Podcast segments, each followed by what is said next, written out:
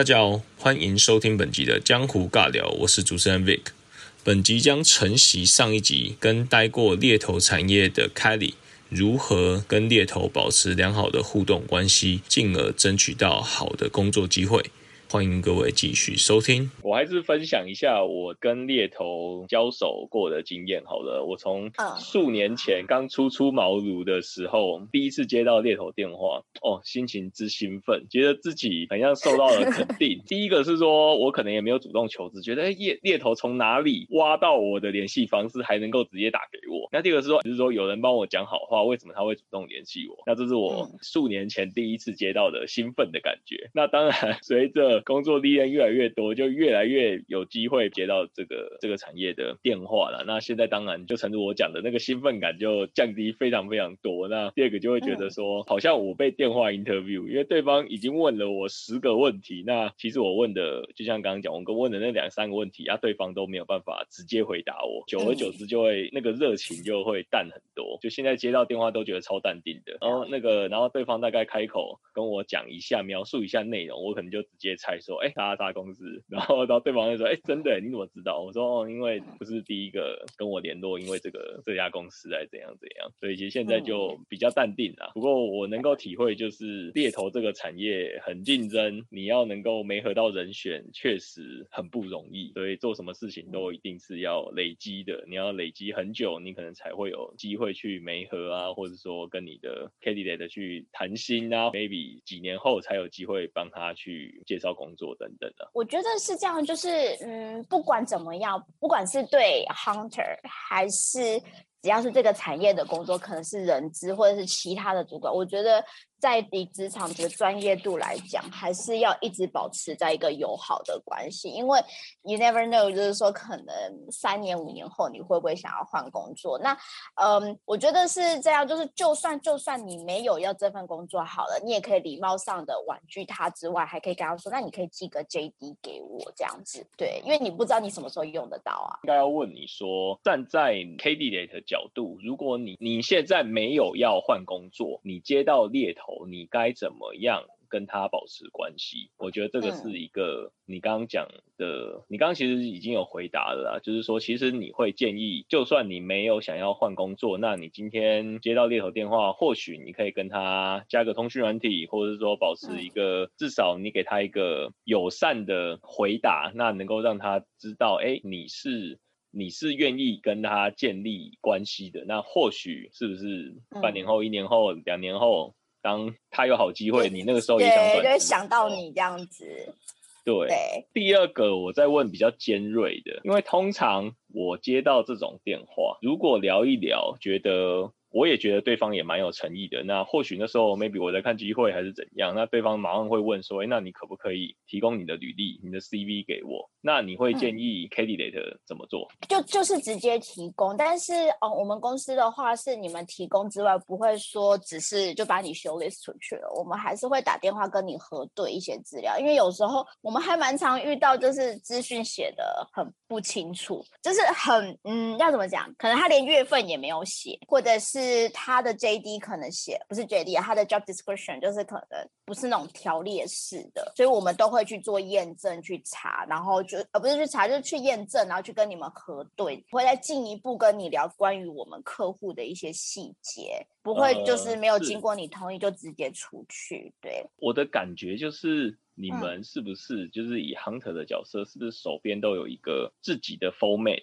就是因为你们是被规定不能够直接左手进右手出嘛，你们不能够直接把 candidate，因为当然绝大部分 candidate 的包装的重点，或许对你们的角度来讲是不适合的，或是里面的用字遣词是这样讲好了。业主不举例好了，对，啊，假设我们会的确会帮你们重新再稍微的修正一下。假设说今天你是呃，我们我们手上这个职缺是管理职，我们可能就会在你的那个 job description 上面，我们就会呃放上说，呃你是管几个人，你的 report line 是谁。那如果说你今天是我们是业务相关的话，我们就会加上说，哦你有什么成就，或者是如果我们在找 PM 的职位的话，我们就会可能就会写说，呃你做过什么专案，然后又或者是有点业呃业务的话，我们好像还会。讲说就是你们的客户是谁。所以这些东西你 CV 给我们的时候，第一阶段你不会讲，对不对？可是我在跟你讲电话的时候，我们会问你啊。那在问你的期间，我们就自己 type 上去了。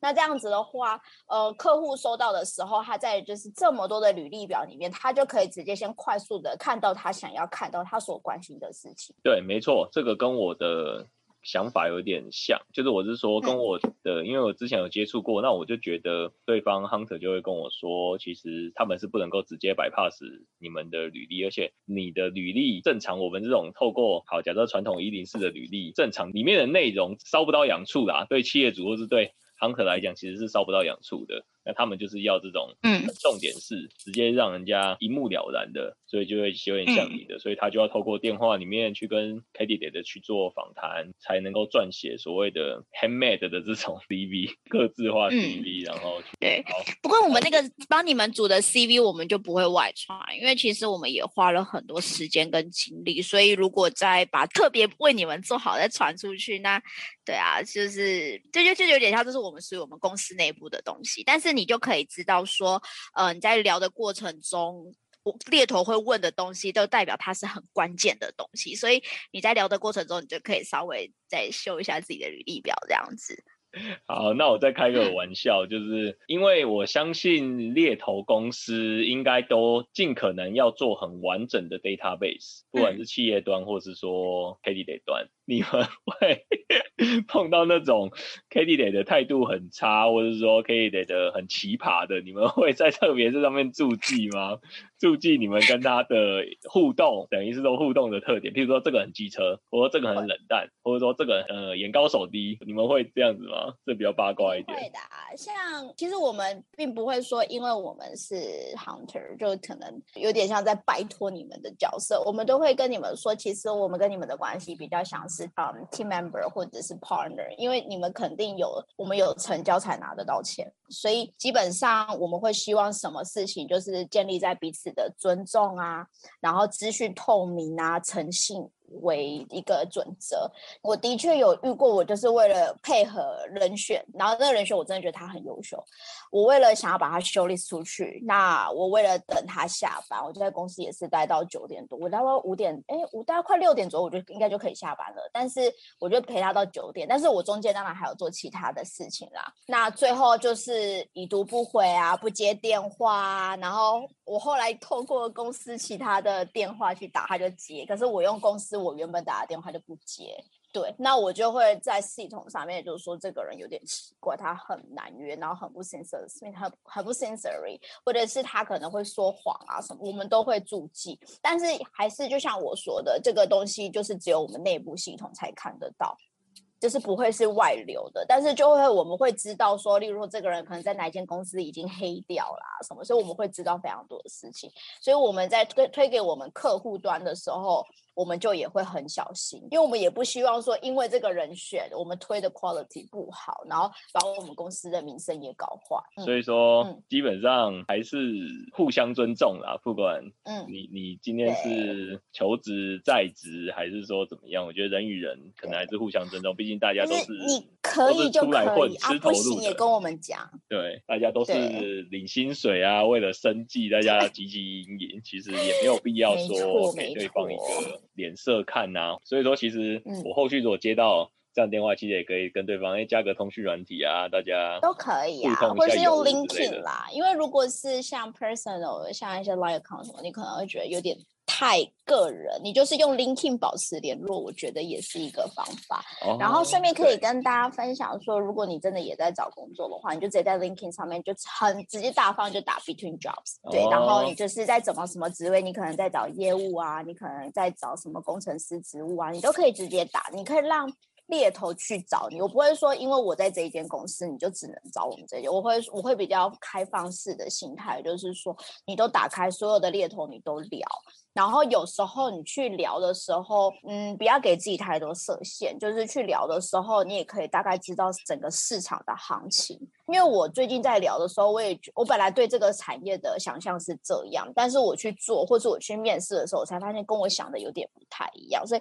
我还蛮感谢自己，就是有去聊聊其他的工作机会这件事情。对我，如果你这样讲，我又想到一个问题，那这也是站在 K D 的端会想到的，就是如果我今天是一个刚毕业的新鲜人，反正没有工作经验的新鲜人，或是说我今天是想要转换产，呃，我随便举例，maybe 我这五年，假设我工作五年经验，我这五年可能在房地产业，我想要转科技业，或者说我就是想要做这种跳产业，其实基本上猎头不会点多种，企业主不会指名道姓说我就要找新鲜人，因为新鲜人。可能他们透过他们自己 HR 的管道就很好找。第二个是说，他们一定想要媒合的是同产业，而且有累积一定经验的人。对，因为通常会要 hunter firm 去找工作的企业，因为你要，你还记得我们讲的奖金的事情嘛？所以它毕竟是一笔钱，然后再加上百分之的那个 service fee 嘛。所以他其实是不少钱。这个呃，candidate 他最后成交了嘛？那就是假设是一百万，因为一百比较好抓嘛。那因为每一家公司谈的不一样，我只是随便讲个数字。你说一百，那我就假设年薪是不是？就假设这个可以对年薪一个 package 超过三个月了。对，然后我们就会每每一家谈的不太一样。对对，然后呃，那个就是其实它也是一个不少的钱，所以通常呃会找猎头的话，他可能都是要么就是很难找的人才，他才才会。愿意花这个成本，所以通常都会是中高阶或是外商公司才会有这个机会。那像这样的中高阶就不太可能会有机会是也就是刚毕业的，会比较有我我有遇过，但是真的比较少，通常都是主管的居多。跳产业应该也是蛮难的，因为蛮难的。对，像我刚刚举例哈，假设五年房。房地产相关，可能建筑业好了，或许会找他的，就是看中他五年的建筑产业的经验。可是 anyway，他可能一心就是想要跳到科技业好了。刚刚讲那两群人，第一个没有工作经验的人，第二个是说想要更换产业的，其实不太适合跟猎头搭配。那猎头通常也不会去联系你啦，因为是蛮难没合到的，对不对？但我不会说他完全没机会，但是我觉得，嗯，没机会那就没机会嘛，就不管他。可是你要怎么去创造这个机会？我觉得他就是另外一个学问。像我。自己的方法，因为我也是跨产业的人，所以我自己也觉得蛮难的。那我自己的方法就是扩展人脉嘛。然后第二个就是，嗯，你可能要重新整个规划你的职业。你你对你未来五年后的想象是什么？而且做的什么是职位是什么？像我之前就有聊到一个，是他是设备工程师，对，他想要做 PM。然后我们就从 PM 在做什么，他需要什么，就是一些 qualification 什么，然后你再慢慢去往前推你的职涯要去怎么对，所以我们就先以结果论来看。因为我毕竟也不是这方面的人才，所以我那个时候的方法是帮他介绍所有我认识业界的 PM 都给他去去聊，所以就是不要给自己设限啊，耳朵要打开，眼睛要打开这样子，然后也去去听一些职涯的规划，然后你就开始思考说，那 PM 会需要什么能力，需要什么证照，或是需要什么。什么样的英文能力达到多少，或者是要知道什么样的产业知识，你去布局、去去多认识人，它都是一个方法。但是的确会比较辛苦的是，可能不会在一两个月就可以达成这件事情，就是也是要有耐心，然后去培养。你刚刚讲那个创造机会，其实我之前有听一个演讲，戏骨阿雅吧，然后他就是说。他在国外读书，那你也知道，留学生你要在国外留下来，甚至取得身份，会比当地人难难很多啦。当然还有签证问题，签就是主要是签证问题嘛，因为你的请你这个外籍人士的成本就是请比本国籍的大很多嘛。如果对企业主来讲，因为你就是要优秀他那么多，那他当然企业主才会考量。所以他就是有提到说，他怎么样 非常积极营营的去。非常 aggressive 的去创造机会。那如果听众有听到这个，也可以去去打戏骨阿雅吧。那我觉得他那个访谈真的让我非常印象深刻。我真的觉得一个这么优秀的人才，都用这么 aggressive 的方法去制造自己在市场上被看见，那进而留下来有好的结果。何况是我们这些没有这么优秀的 的人才，那 why not 不让自己去？去试着突破天花板，让我学习到很多了。其实我觉得是这样子啊，就是我知道台湾的整个就业环境，其实大家都很清楚是问题在哪里。但是我觉得大家可以就是嗯，了解这个环境之后，再去调整自己的状态啊，还有资源整合等等之类的做调整。所以不是说没有机会，只是说你的方法要对。我觉得这才是真正，而不是就花时间在抱怨什么的。因为我觉得在国外生活有国外生活的辛苦，那在台湾的话，台湾也有台湾的一些问题啊，都都是有的。这样一讲，我这几天刚好跟我一个他在国外工作的约莫十年吧，他就跟我说，他暑假决定要举家回台湾，等于是说他就是要结束他国外的一切。那我就第一句话我就跟他讲说，是很很恭喜你嘛。你愿意回来台湾？第二个是说，你马上就是先打个预防针，薪水一定是往下探，就是你要接受台湾的就业环境。我第一个、第二句话就直接要跟他讲，他当然也很坦然的直接跟我讲，就是说他当然是认为那些有价值的人事物绝对远远大过钱啦。那钱再赚就有，所以我觉得确实大家回来都有这个觉悟，确实你以前由奢入俭难。你享受国外的那样子的职场环境、薪资待遇，那你要 回台湾享受这个比较呃由奢入俭的比较简单的职场环境，可能真的是需要调试一下。但是台湾也有台湾可爱的地方啦，毕竟是根啦，毕竟台湾是我们成长的根，这个是事实，所以你一定是最熟悉的。Finally，你这么多国外的经验，那那去年回台湾，那也。加入了台湾的职场。假设让你从头来一遍啊，你会觉得怎么样？建议十年前你自己。因为其实我还蛮羡慕现在的就是学生啊，什么就是很多工具这件事情，就是学很多东西的时候，基本上可以更有效率。如果我回去看看自己，我也会希望说自己多学一点东西，不要只是限制。因为那个时候其实的思维跟就是一直在台湾生活思维很像，就是会觉得说哦，人生哦，就是找一个稳定的工作，然后找一个对象，然后就就然后就是就这样稳稳的过。可是嗯，会比较期待自己可能可以再更冒险一点吧，尝试不一样的东西跟善用工具。觉得如果是建议，就像我刚刚回答我说，现在东西很多，资讯很多，就是不要害怕去问。对，去学习。那呃，假设我今天的专业是工程师的东西，我就只看我眼前的东西，就是说可能偶尔可以听听 podcast 啊，可能看 YouTube，也不同产业的东西。因为表面上这些都是不同产业的东西，但是他的思维其实是可以套用的。我觉得这是最棒的一个，就是训练自己的思维能力，然后还有就是处理事情的能力，我觉得是最重要的。错，没错。当然，资讯取得很发达啦，我觉得诱惑也多啦。就是所谓的你以前可以认真求学的，你现在三 C 产品各方面的诱惑，很难让你 focus 在你想要专注的事情上面啊。嗯，对，是好也是坏啦。就是你的时间管理能力呀，然后你的自制力可能要比以前更强。对，然后可能你的资讯判读能力、资讯整合能力，对，然后还有自己的个人品牌形象。我觉得这个人品牌形象的东西很重要，是因为你永远都不知道你什么时候会用得到这些人脉啊什么的。那你就稳稳的做，然后去呃思，就是一直在训练自己思维这件事情，我真的觉得太重要了。因为不是只有职场上的事情，可能生活上的事情他都用得到，可能是跟另外一半啊、同才啊、家人等等之类的。没错，嗯，有没有什么社团、交友圈想要？推荐给大家的，因为其实我觉得在台湾这个英文的环境，尤其又是在新竹，没有像台北这么的普遍，我觉得蛮难要找到一个全英的环境。我那个时候就运气很好，我在大三的时候就有介绍一个社团叫做 Toastmaster，那它是国际的，所以它不是只有在新竹，它是全球哦。那台湾的话，我知道有一百五十个分会左右，然后嗯，有各种语言，但是是英文是最大宗的。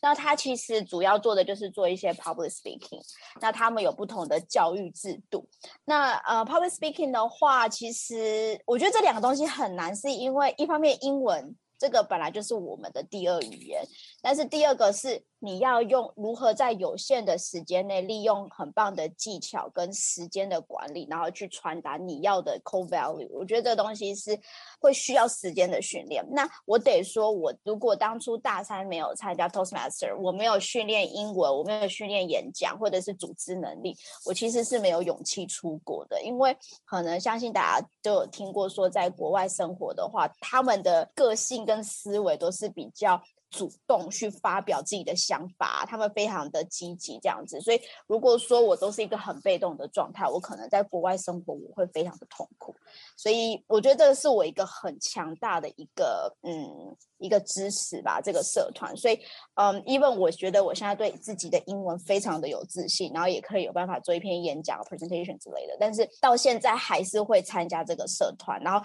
会想要把我学到的东西，不管是沟通能力还是是呃，领导能力，我都会想要继续分享给身边的人，然后一起学习。所以大家可以去 Google Toastmaster T O A S T M A S T E R S。你到你的那个官网之后呢，你就可以找到离你们家最近的一个呃 Toastmasters Clubs，可以是不同的语言，或者是你可以的时间点等等的。真的，因为我也是前阵子有开始接触，那我觉得那个 Toastmaster 是一个蛮正面、蛮积极，是应应该说非。非盈利的团体啦，所以你去参加，你有一些期待跟目标，那当然都是正面的啊。maybe 语言能力，maybe 公开谈话的技巧，或者说你的领导统御的沟通技巧了。那我也会蛮推荐的啦，因为我觉得参加了几个月，也觉得学到蛮多的。那确实是一个。蛮好的一个社区团体，那大家有机会可以去搜寻看看。嗯，我想要补充一下，就是其实呃，我知道我们台湾的学习环境通常都是还是比较偏向，就是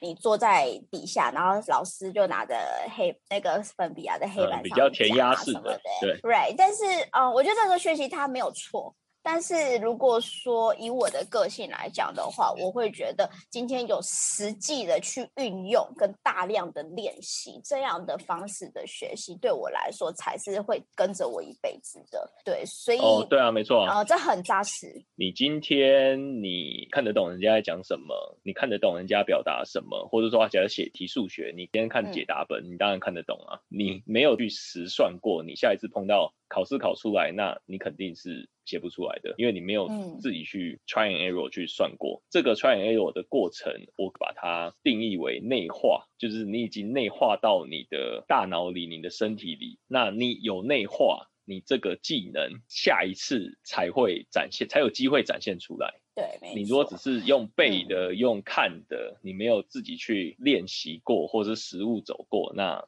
Anyway，那都是别人的，因为那东西还没有内化到你的血液里面，到你的精神里面，那都是别人的。你只是哎看得懂、听得懂，还是在于亲身经历的体验，我觉得才会是你能够带得走的东西啦。Maybe 过程是很心酸，一把鼻涕一把眼泪。对，我相信大家都知道我在讲什么。开你，你应该也知道过程一定。对啊，因为我也是历经过啊。可是我觉得是这样子，就是肯定回过头看就觉得那个是真的是 hard skill 你带着走的，或者 soft skill 带着走的，对，因为你在学习的过程，嗯，旁边的人其实都算蛮支持你的，所以你有看不懂的、听不懂的，你去问，然后大家就一起练习啊，对啊，因为自己是可哦，我之前我在二零一四年的时候就是 club president，所以我其实在整个组织的规划，其实也是从什么都不会。然后一直 发脾气呀，然后做很烂，然后再慢慢这样练起来的。对，你说你二零一四年是是我是 club president，我是新竹 toastmaster 主席 president。了解，对，OK，那应该肯定可以学到很多组织规划、领导统御跟沟通协调。